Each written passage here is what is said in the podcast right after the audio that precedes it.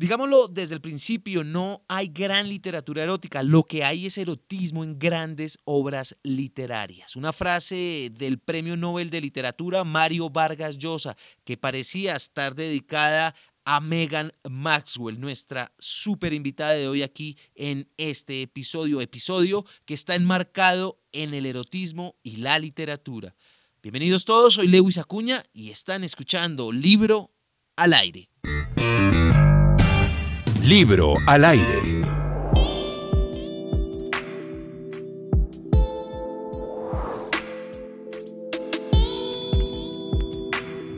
Es un verdadero placer tener en Libro al Aire a Megan Maxwell. Megan, bienvenida a Libro al Aire, bienvenida a Colombia. Bueno, encantadísima de estar aquí contigo y encantadísima de estar en Colombia una vez más. A mí sí me apetece conocer cómo empieza usted y cómo da con este género. Muchas veces dicen que uno se encuentra las cosas en la vida intentando, probando, conociendo. ¿Cómo llega usted a la literatura erótica para tener el éxito que ha alcanzado? ¿Cómo se da este descubrimiento de ese tipo de literatura? Pues mira, fue porque yo lleva, yo, yo, escribo otro tipo de, yo escribo novela romántica, ¿no? Y mi editora me dijo, ¿escribirías una novela erótica? Y yo le dije, no. Dijo, ¿por qué? Digo, yo no sé hacerlo.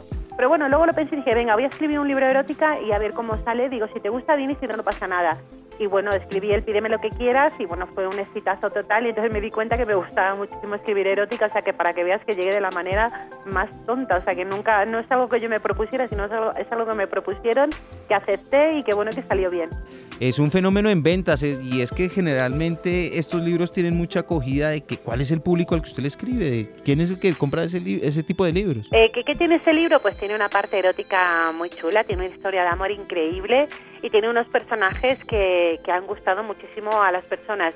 Y en cuanto a quién lee este libro, lo lee quien quiere. O sea, si tú quieres leerlo, lo puedes leer sin mayor problema, ¿eh? Porque es un libro escrito para hombres y para mujeres. Como yo siempre digo, es un libro escrito para personas. O sea, quien quiera leerlo, lo puede leer.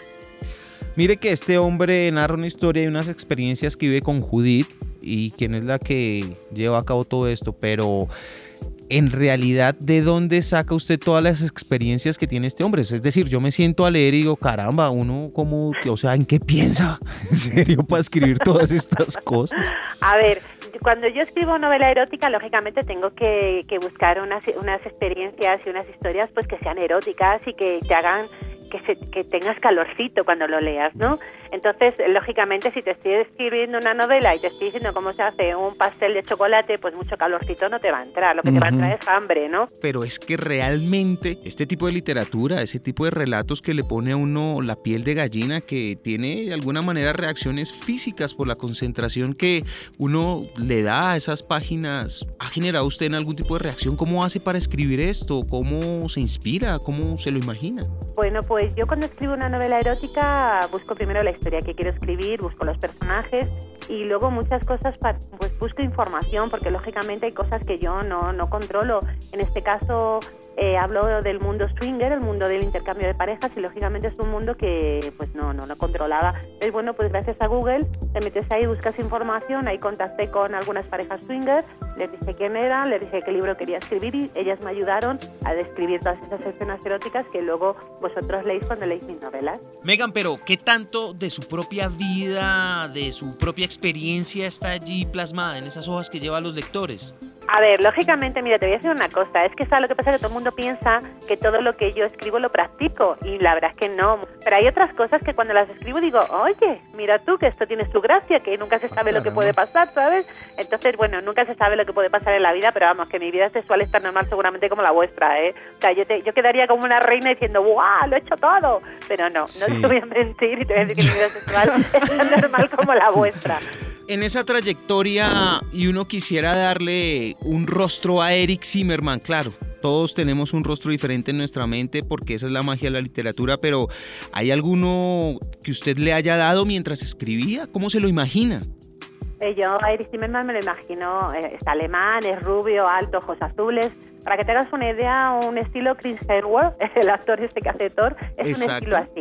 Lógicamente, ah. cuando yo escribo un libro, busco algo que sea impresionante y creo que Chris Hemsworth lo es.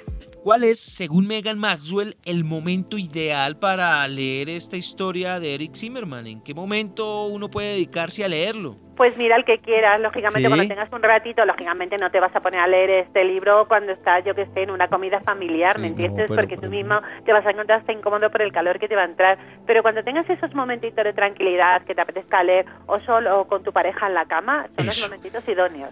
Yo he leído por ahí en alguna de sus entrevistas que su vida literaria básicamente empieza escribiendo libros que eran rechazados por las editoriales y que las primeras personas que empezaron a leerla y que le recomendaban seguir insistiendo era su familia y sus amigos. Ahora que ya ha ganado el reconocimiento, que tiene estos libros en venta, que Eric Zimmerman es un libro de megaventas, eh, ¿qué le dicen cuando lo leen?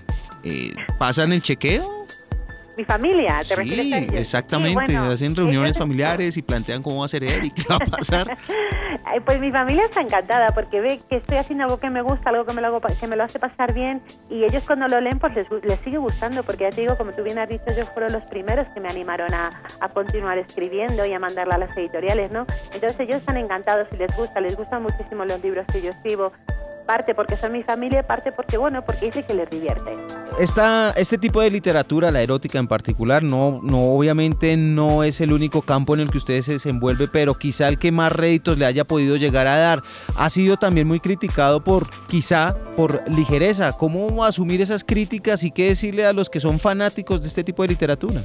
A ver, eh en cualquier cosa en la vida en todo te van a criticar, simplemente tienes que escuchar lo que te dicen y luego seguir con tu vida, ¿no? Lógicamente, eh, yo, tengo 42 libros publicados, como decía al principio, y de todos eh, siempre hay alguna crítica y de todos siempre se critica. Si escribes medieval, porque escribes medieval, si es erótica, porque es erótica, si es contemporánea, porque es contemporánea. Entonces simplemente es escuchar lo que la gente dice, respetar lo que dicen y simplemente a eso hará que te respeten a ti.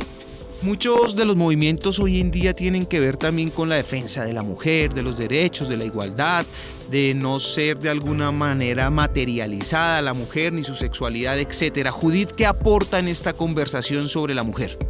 Hombre, Judith aporta muchísimo, ¿no? Aporta ese tipo de mujer que no hace falta que le abran la puerta porque se la abre, se la abre ella solita, aporta ese tipo de mujer que, trabaja para sacarse, como digo, las castañas del fuego ella sola. Lo que pasa es que sí que es cierto que cuando se, cuando se enamora de Eric Zimmerman, Eric Zimmerman le abre un mundo diferente al que ella conocía. Pero bueno, eh, Judith es una mujer eh, de hoy en día que si no hubiera aparecido Eric Zimmerman en su vida hubiera seguido adelante, pero lógicamente cuando el amor se cruza en tu vida, en este caso cuando Eric Zimmerman, que es su amor, se cruza en su vida, pues lógicamente todo es muchísimo mejor, ¿no? Ya no porque sea Eric Zimmerman, sino porque cuando el amor entra en tu vida siempre es una pasada. A la larga, en este libro quizá uno pudiera anticipar que la conclusión es que hay un sometimiento, pero ni siquiera sexual, quizás un sometimiento a las emociones. No, la palabra sometimiento no, simplemente que cuando tú te enamoras de una persona, no es que te sometas a esa persona, dando, igual que seas hombre o mujer, simplemente que te acoplas, te acoplas eh, tendrás que los dos mundos se acoplen, ¿no? Entonces en este, en este, en este libro lo que hago es que los dos mundos se acoplan sin someterse. Megan, usted es una mujer divorciada.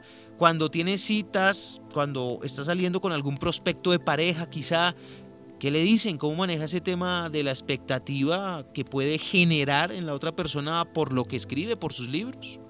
No, vamos a ver, yo cuando he salido con algún hombre, como tú dices, eh, no he salido, he salido pero sin que sepan quién soy. Cuando salgo procuro ser eh, una persona normal y corriente y dejo mi faceta de escritor a un lado, a no ser que me interese mucho esa persona y vuelva a salir con ella varias veces, entonces lógicamente sí se entera quién soy, ¿no? Pero de entrada lo típico es que conoces a alguien tal, yo no suelo decir quién soy.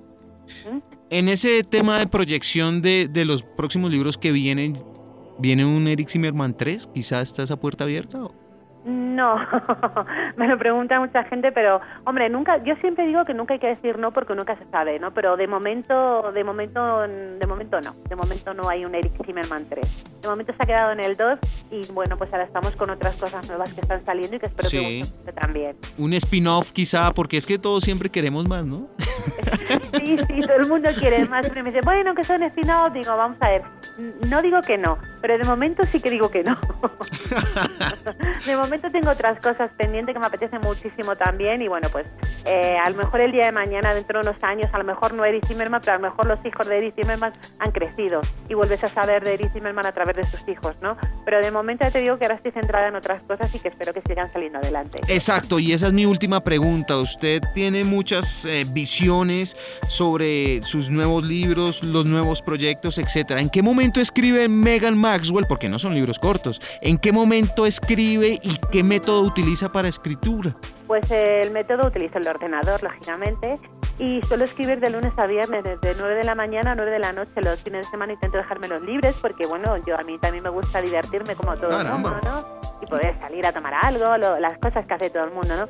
Entonces, normalmente son, pues eso, de 9 a 9 son 12 horas al día. Entonces, en 12 horas al día da para mucho porque además te digo una cosa, ya no es que solamente escriba, es que yo llevo mis propias redes sociales. Exacto yo llevo mis redes sociales, entonces, bueno, pues todo, como mujer que soy, soy capaz de, hacer de todo un poco, ¿no? Entonces, bueno, más o menos me lo voy manejando. También manejado, Megan, que usted, pues, nos hemos enfocado en hablar del señor Eric Zimmerman, sin embargo, también está estrenando otro libro. Sí, mira, pues en España acaba de salir un libro que le han traído aquí también que se llama Bienvenir al Club Cabronas sin Fronteras, ¿no? Que es la historia de unas amigas que, bueno, cuando se dan cuenta que su vida no es perfecta, se tienen que reunir y crean, y crean ese club, el de las cabronas sin fronteras. Entonces, bueno, pues el libro es un, es un libro divertido con el que te lo vas a pasar bien, pero en el que tiene una, una moraleja que es que muchas veces pagas la rabia que tú tienes que te ha hecho otra persona la pagas con quien menos lo merece, ¿no? Entonces, bueno, yo animo a que también lo lean mucho y que seguramente que les va a gustar. Bueno, Megan, entonces ya para despedirnos agradeciendo mucho la visita, nos encanta tener escritores como usted en nuestro país, nos encantan sus libros, usted es toda una figura, gracias por estar con nosotros en Libro al Aire. Ha sido un placer y espero volver a repetir con vosotros y te mando un beso a ti, a todos tus, a, a todas las personas que te escuchen. Megan, un abrazo gigante, gracias, gracias de corazón por su trabajo, sobre todo por los libros y por toda esa dedicación para que muchos lectores alrededor del mundo sigan ampliando sus fronteras. Un abrazo gigante. Muchas gracias a ti, un abrazo.